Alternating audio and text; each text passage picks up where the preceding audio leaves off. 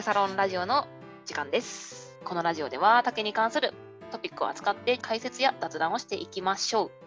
先週ぐらいかな、竹活用ベンチャー債務超過で、あの事業譲渡へ交渉中っていうニュースが、えーっとあるんですよ。で、まあ、ざっくりニュースを読みますと、え放置竹林などの竹を建築資材やバイオマス発電に活用する事業に取り組んできた熊本県、えー南関町かな？の南関町。えーと民間ベンチャー、南関町、そうだ、これ南関町だ。南関町の民間ベンチャー3社が、えー事業の頓挫で大幅な債務超過に陥ったとして、県外の会社などと事業譲渡交渉を進めていますと。で、事業は2015年から具体化して、総事業費は約55億円、えー地域活性化や新たな産業創出の期待から、県内企業や個人ファンド、えー関西電力などが出資して、新エネルギー産業技術、えー総合開発機構、ネドですね、えーも、えー共同研究の助成金として約13億出していましたと。えーただ、この発電施設は21年度に売上高30億円を見込んでたんですけれども、導入した中国型、中国製の設備の故障などで生産開始2年遅れ、かつ新型コロナウイルスの影響もあって稼働できず、えー資金不足に陥ったという、っていう、あの、まあ要すればその再生エネルギーの花を頑張ろうとしたけど全然無理でしたっていうあのニュースなんですよ。で、これはなんかさっき私が言った話とつながると思っていて、やっぱりこう竹を使ったバイオマスの話ってまだ生煮えなんですよね、この発電って。あのー、5回か6回かな。あの、2回にわたって、あの、バイオマス発電、竹のバイオマス発電の現在地みたいな話をしたんですけどもしましたね。そこでもまだちょっと技術的にはなかなかどうして難しいよっていう話をしていて、うんうんまあでもどうやって採算を合わすのかなっていう話もしてたと思うんですけど、まあ実際2021年今になって蓋を開けてみると、うんあの、まあ現時点だと一つ、まあここは一例ですけど一つポシャりましたっていう話があって、まあやっぱりこう竹の全産業に共通しますけど、結局資本主義のこう採算合うっていうそこのラインに乗せなきゃどうしようもないんですよね。この SDGs とかエネルギーとか言っても。うんうんもちろんね。えっ、と、そうですね。ここは私今写真見てて、私行ったことあるなって今思いました。すみません。ちょっとあ、話を一緒っちゃいました。うんうんうんえーそうですね。結構大きい工場でしたよ。なんか15人ぐらい従業員いるみたいなニュースになってて、あ、これ15人しかむしろいないんだ。多分ね、従業員が15人で、で、多分それ以前にも多分相当削ってるはずで、でしかも多分、なんだろうな、基幹労働者みたいな方は多分カウントしてないんじゃないかなうん。結構大きいプラントなんで、その辺に人手はいると思うんですけども。うーん。えっ、とね、私が見に行った時は、あれは何年前だ ?3 年くらい前ですかね。3年くらい前に、あの竹関係のはいはいはい人の集まりがあって、で、それで、あの、みんなで、まあ現地検討会、まあ、勉強会みたいな形で、まあ、こういうことやってるんですよっていうので、まあ、熊本のこの工場見に行ったんですね。で、その時は従業員さんもちょっといたような印象もあるけれども、どこまでが従業員かちょっとわかんないし、なんか私たちも団体で行って、まあ、ちょっとなんか授業の説明聞いて、で、まあ、次のところにまた向かうみたいな感じで、そんなに長くいたわけじゃないので、あんまり分かってないんですけどね。ただ、すごい社長が熱い人、あの、あはいはいはいはい。結局、その、まあビジネスのためとかの目的よりも、まあ竹を使うっていうことにすごい熱を持ってる人で、あだからこのうん熱意で成り立ってるんだなっていうのはすごい感じました。まあ、熱意でね、えっ、と、55億円ぐらい調達してますからね。すごいですよね。うん。なるほどね。まあ、ただやっぱ桁が桁なんでね、やっぱ動かないとね、うん稼働しないとどうにもならんかったっていう感じですね。うんうんうんうん、見に行った時どうでした？なんか、怪しい、怪しいというか、その前兆みたいなのはありましたか、そんなうまくいかないような。あー、まあ、なんだろうな。まだその時は、結構これ2015年から具体化しで、えっと、まあ、行ったのも、これ稼働して3年ぐらいのところに行ってんですよ、私。だからまだ始まったばっかりでこれからですっていう話で、まだ全貌がよく見えてなかったっていうのもあるのと、あと最初は初期費用はかなり、その、なんなんていうの？えっ、と、さスタートアップってお金もらってるわけじゃないですか。だかまら、あ、ね。あのーまあ、今現在はその黒になってはないっていうような話ではありましたね。うんまあ、当然そうですよね、最初は。そうそうそうう。んだから、あの、まあ、補助金ありきで始めて、で、まあ、ちょっと先行きはまだ分かりませんっていう状態だったし、まあ、私も、まあ、それは、まあ、疑うわけもなくというか、まあ、そう、そうりゃそうだろうなと思って、で、まあ、一般的にね、私はその竹サロンとかでいろんな竹関係のビジネス見てきてるけど、まあ、結構これが難しい授業っていうのは分かるじゃないですか。まあ、まあ、一般論として、その竹のバイオマスって結構うまくいってるとこ少ないから。ただ技術的にもそうですよね、うん、難しいね。そう、技術的にも難しいし、ね、やっぱローだって悪くなっちゃうし、ただこの社長の熱意で、この資本金最初のスタートアップのお金を集めてきてるわけだから、その、なんだろうな、なんかファンドレイジングの能力があるのであれば、まあ、続けられるのかなっていうふうに思っていて、なんか武田ビジネスとしてというよりは、その社長のなんか裁量次第なのかなみたいな印象は当時からありましたね。でも結構それだけではきつかったんでしょうね。結局、このニュース見る限りでは。まあそうですね。だからここからの示唆としては、なんかそんだけパッションがある人でも、やっぱりこう、事業としてそもそもがちゃんとしてないとなかなか難しいっていう話で、なんか、うん、まあコロナウイルスの影響はあるけど、でもコロナウイルスの影響で稼働できないってもよくわからないですよね。発電施設なんで別に、電力需要ってのは一定数あるわけじゃないですか。だから多分機械が入れられない入れられなかったとかなのかな。まあ、まあ、ちょっとなんか、辿ってしまえばいろんな要因はあるかもしれないけど、コロナがあってもなくても、まあ、ちょっとこれはお、ね、なんかね、ね、時間の問題だったんじゃないかなって気はしちゃいますね。そうですよね。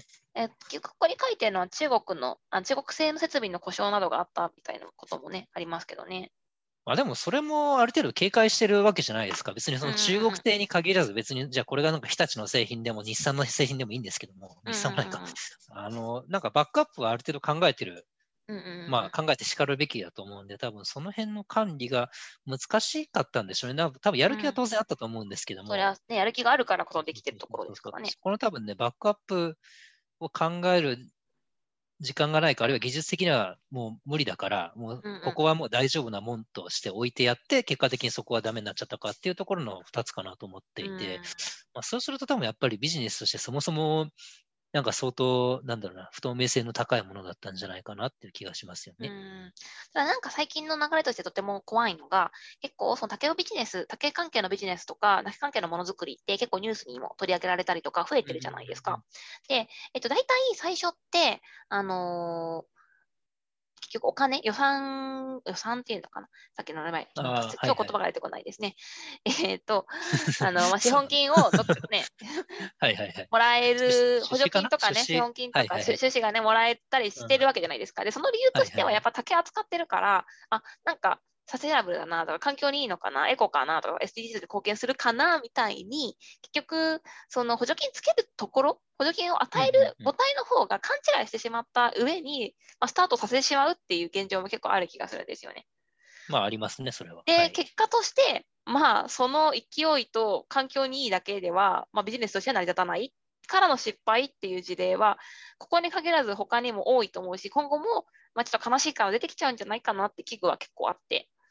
あのー、結構 SDGs の負の側面じゃないけども、それだけを見る人ね、なんか環境にいいとか、なんか社会、社会っていうのかな、なんかエコだっていう言葉のせいで、なんかビジネスの本質を見失いがちになってる昨今がちょっと怖いですね。なるほどね。まあでもそこをね、出しにして、とりあえずイニシャルだけお金集めちゃって、あとまあ走ってる間に考えるっていうのもまあなきにしもあらずだけど。だから、理想はそれだけど、ただ、結構それができないことも考慮した上でやらないと、結果的に環境だってめちゃくちゃ悪くなるし、まあ確かに確かに。本末転倒じゃんっていうことですよね。なるほど。あここもね、事業譲渡するらしいんでね。うん、あビジネスじゃなくて、例えばなんか NGO とか、県がやってる、じゃ3年間だけのプロジェクトですとかならもういいんですよ、最悪。ただ、まあ、それよくありますよね、それそうそう、よくある。たださ、ただまあ、それだと3年間だけで報告書としてはすごい、あの環境に貢献しましたってことは言えるかもしれないけど、まあ、それ、そこまでだよねってことだから、やっぱこうビジネスでやっててもらうのが理想ではありますけどね。難しいですね。まあ、たまたまうまくいかなかった。たまたまかな。何らかしら理由でうまくいかなかったなと。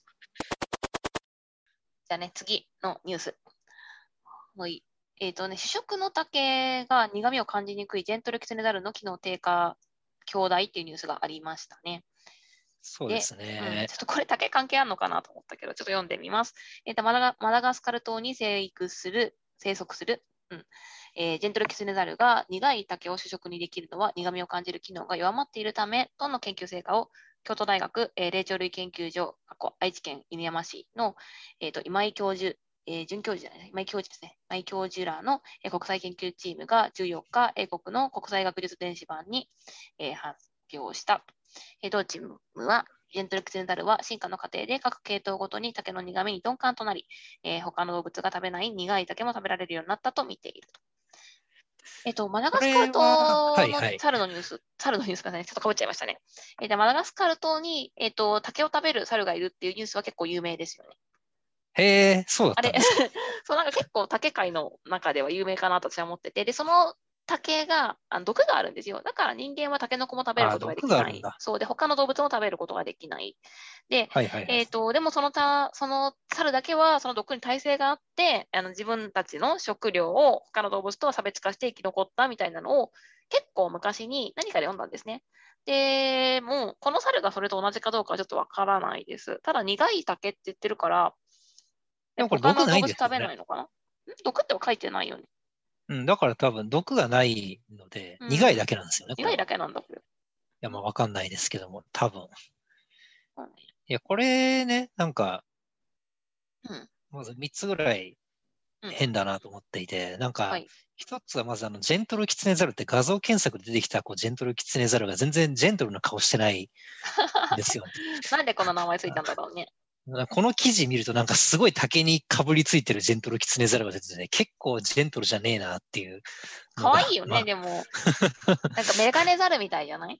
あの、フィリピンとかリスザルみたいな。うん。あーそうですね。確かにリスザルっぽいのかな。まだ小型の霊長類ですよね。うん。うん。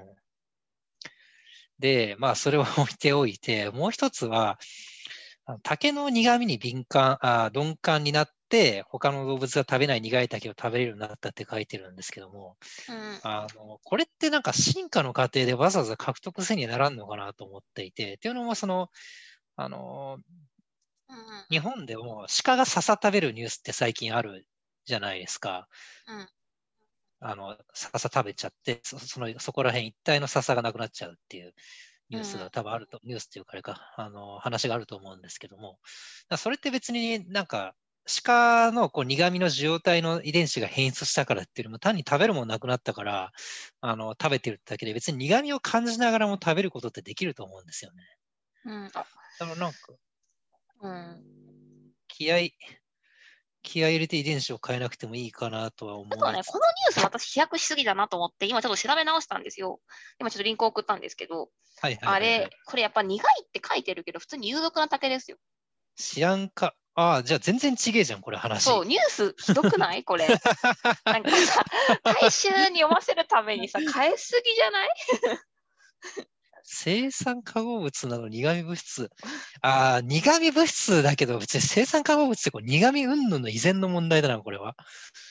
うん、もうなんかコナン君もさ、このペロこれはみたいなもうやばいやつじゃん。なんかもう苦味とかのレベルじゃないよね。ああ、なるほどね。あ、じゃあそもそも、そうか、腸内細菌でシアン化物 解毒作用があって、で、それは腸内細菌でなんとかできるから、こう、で、で腸内細菌がまず先にありますと。で、その中で、あどういうやつが生き残ってきたかっていうと、多分むしゃむしゃこの竹を食べるやつが、あの、同族の中で遺伝子的に当然生き残るわけですよね。うん遺伝子のプールの中では。だから、なんだろうな。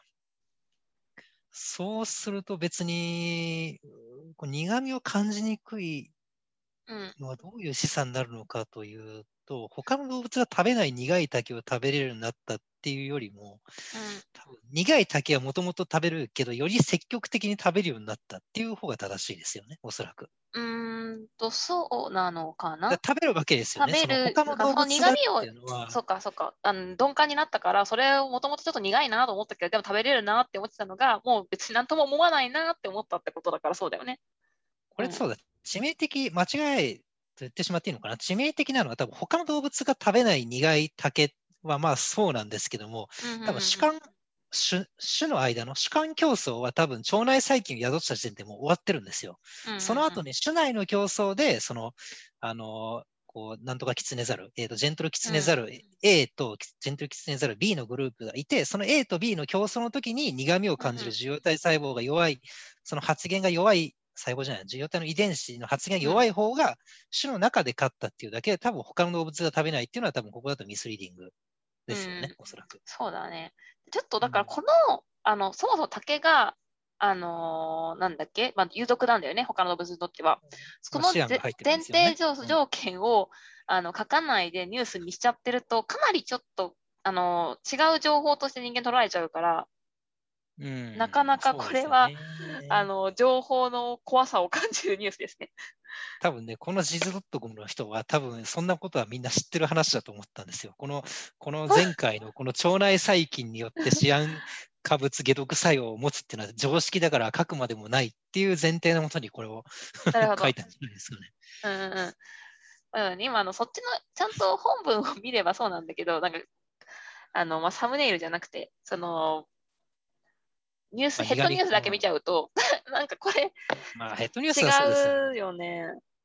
いやでも本も読んでもかなりやっぱり怪しいですよ。そのあ他の動物は食べないうんぬんって書いてあるんで、そこがなんかあたかも、あの、ここ、ここの苦味を感じにくいのが決め手になって他の動物に勝ったみたいな書き方にはあ、書き方はそうだ。ねそういう言い方になってるよね。でこれはさ。っきも申し上げたけど、やっぱり腸内細菌を宿した時点で勝ってるんで、うんうんうん。そう。で、この竹はどういう竹なのか、ちょっと一応、画像ぐらい見とこうか。有毒な竹って。論文載ってんじゃないですかね。えーっと、キャ、キャスロなんとかスマグなんとかかんとかって書いてあるんで、うん、マダス。ガスカリエンシスだってば、マダガスカルにしかないんだね。なんかあるあるですよね。マダガスカルにしかない。そうだね。まあ、島あるあるではあるけど。画像で検索したらいっぱい出てくるけれども、結局なんかどれだかよくわからないんですよね。うん、なんか、あその画像でな違うやつがたくさん出てくるんで、ああ、そうかだね。縦島妄想みたいなやつもいるし、これでも、株立ちじゃないにね、あの、株立ちじゃなさそうに見える。うん、ですよね。えーうんそうなんだっていう。うん、なんか画像を見てると普通に日本のうんうんうん軽量式と近いような。ウィキペディアにもね、ウィキペディアはあるんだけど、写真は載ってないんだよね。あコモンズから引っ張ってくれてないと。そう。で一応ね、あの、この竹は、It's a, it is the main food source for several species of bamboo えーレマーズ。これはなんかカーソルを押すとこの猿になるから、その猿にとなんかそのいくつかの種類の猿にとってのそのメインのフードですよっていうふうには書いてあるね。うんうんううんん。あなんか、キツネザルのそうですね。キツネザルのた。うん。いいえ、バンブーキツネザル何？竹キツネザルみたいなのがいるんだ。うん。うーん。本当だね。あ、今の、さっきの、あ、これ、これそうですね。レーマージェン。ジェントルレーマーレーマーズズっていうか多分、うん。まあ主食なんだじゃあ。へえ。レーマーズ、これ、キツネザルなんだね。ジェントルレーマーズの主食だよ。そうですね。うーん。あ、なんか、このバンブーレーマーのところのウィキペディアのイラストはなかなか可愛いね。うん下の方のうんまあだから小型、小型の哺乳類的な可愛さですよね。そうそうそう。こうあとあの哺乳類、竹に乗って、なんか竹の葉っぱ食べようとしてるやつね。うーん。直立して、結局株立ちなのかそうじゃないのかっていうやっぱさと、え、でもこの子たちって竹しか食べないわけじゃないよね。きっと他の猿だから雑食だから昆虫とかも食べるんだね。あんまくま今せっかく開いたのに見てそうそうそう読まないで閉じちゃった。その話をしようと思ってて、例えばパンダとかって竹食べてるイメージですけど、別に彼ら竹が食べたくて食べてるわけじゃないですよね。うん、そうだと。そうだよね。うんだからそれと一緒で多分このね、竹キツネザルも、あのー何？そんな竹を食べたいわけじゃないと思うんですよ。うんうんうんうん。だから別にね、他のもの食べてもいいんじゃないのかなとは思っていて、ウィキペディアを読むと、竹が生える湿った森を好みます。本当かよ。えーっと、も、ほとんどもっぱら竹を食べるので、えーっと、うんバンブーキツネザルと呼ばれますと。えーだから竹主食なんだ。主食が竹とさっきも書いてあったね。うん。どう他のもの食べるのかな、までもさ、あの、さっきの科るんじゃないかな研の研究のやつだったら、竹を食べたことのないジェントル、なんだっけキツネザルとの比較だったから、だから竹も食べないっていうのもあるんだよね、全然。まあ食べなくても全然生きていけるんでしょうね。生きていけるってことだとう。ん。まあ、それはそうですよね。竹食べなきゃいけないとか、そんな、うん。ね、道理がないことはないんで、もっと栄養価があるものが世の中にたくさんあるので、それを食べればいいんだよね。なるほどね。でもなんか、キツネザルって結構、あのー 竹食べてるイメージないからさ、動物園とか他のとこにいるやつ。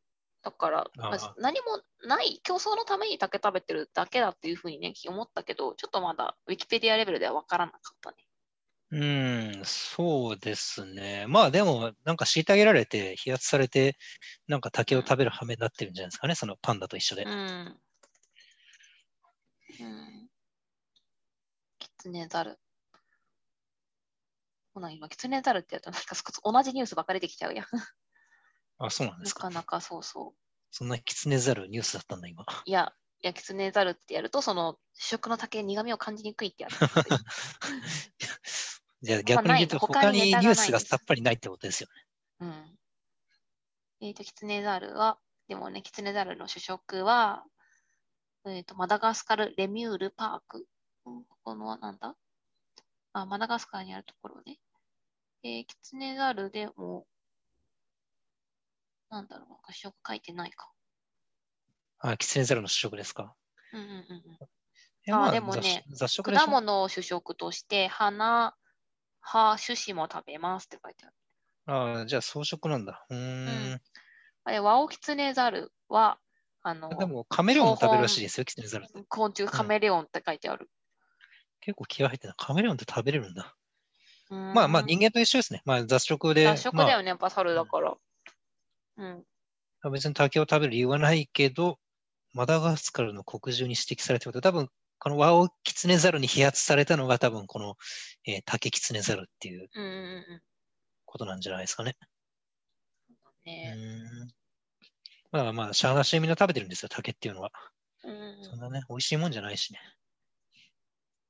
あでもねこのマダガスカルのなんか公園の中に飼われてるジェントルキツネザルは、なんか果物食べてるよ。へえ、まあだから。うんできればね、そっちを食べたいんじゃないですか。そうだよね。うん、だからなんか、確かに竹林に住んで竹食べてるから酒は主食っていうふうに一般的に言われてるかもしれないけど、なんかそれは、まあ、結果論というか、うん、うん。うん。硬い、消化多分大変ですからね。ね、あのうん他に食べれないから、他に食べるものとの競争の関係でそうなってるだけなんだろううそうそうそうそう。うんまあそんな、すごい何かに意義があるニュースかどうかは置いといて、うんうんうんあの、まあ、竹を食べる動物にはそういう悲しい背景があるんだよっていう話でしたね、これは。だね。うん。まあ結局こ、これはまあ研究としてはた、キツネザルの生態の研究なんかね。うん、まあそうでしょうね。霊長類研究所なんで、霊長類何でも研究してますそういうことかよさんが、はいはい。うんうんうんうんまだ竹の研究ではないですと。なんか腸内細菌の研究って多いですね。こああ、みんな最近ブームですよね。うそうんうんうんよくの、聞きます。うん、スポーツ選手の腸内細菌を移植してどうのこうのみたいな話は聞いて、なんかあんまり今までフォーカスされてなかったけど、結構、あの、うんうんビビットに運動能力とか、その他生活に効くんじゃないかって話はよくされていて、うんうんまあだから多分基礎研究は昔からあったんでしょうけど、なんか実学に、あの適用できるようになったのは多分最近だからよく聞きます、うんうんうんうん。あの話を聞くようになったっていうことじゃないですかね。そうですね。あとは、まあそういうスポーツ選手の例とかもね、結構日本とかでもよく見る、聞くようになってきたし、うんうんあとさっきのなんか SDGs 関連とかだと、なんかね、この前見たニュースだと、えっ、と、海の中に住んでる、えっ、と、船、船虫じゃないな。なんかシャコみたいなのかな。えっ、はいとね、はいはい名前がね、ちょっと私、わかんないんですけど、シャコってあの、すげえパワーあるやつですよね。えっと、パワーある？パンチが速い、パンチが速いやつでしょ、シャコって。あ、そうなのパンチ早いの、シャコ。え、海のボクサーじゃなかったですか、シャコっえて、。そんなの逆に知らなかった。シャコは、シャコ。えー海のボクサー。まあ、その。えほら、ボクサー、モンハラシャコっていうのはすごいボクサーが強いらしいですね。えシャコどういうふうに戦うってこと？え、だからパンチが速いんですよ、パンチが。パンチが速いと。なかなか難しいな。えー、シャコなのかな？えで、その海のボクサーがどうかしました？そうそう、海のボクサーがね。えっ、ー、と、なんか、あのー、海底の中でずっと、えっ、ー、と、元かで覆われてたつって、海底でもじゃないな、そ土で覆われてたんだけど、台風で、あの、土とかが移動した関係で、海底の中調査できるようになったので、メキシコかどっかの方で。はいはいはい、で、なんかそこを調査したら、あの結構その、車庫がいっぱいいて、でその車庫が、昔、海に住んだ沈船をかなり食べてしまっていて、でそのあの分解速度がとても速かったのって、普通に海に落ちている状態のその木造船よりもかなりあの分解されてたっていう状態で、でそれがきっかけで、あのまあ、アメリカかメキシコの研究者グループがその車庫のあの、まあ、体内を調べてた。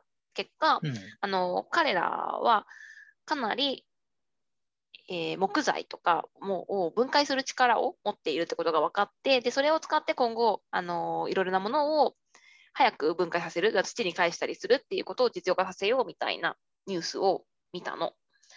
なんか、はいはい、うんえっと、動物のねなんか腸内細菌だけじゃないかもしれないけれども、えーとまあ、シロアリとかもさリグニン分解する構造を持ってますよとかあるじゃん。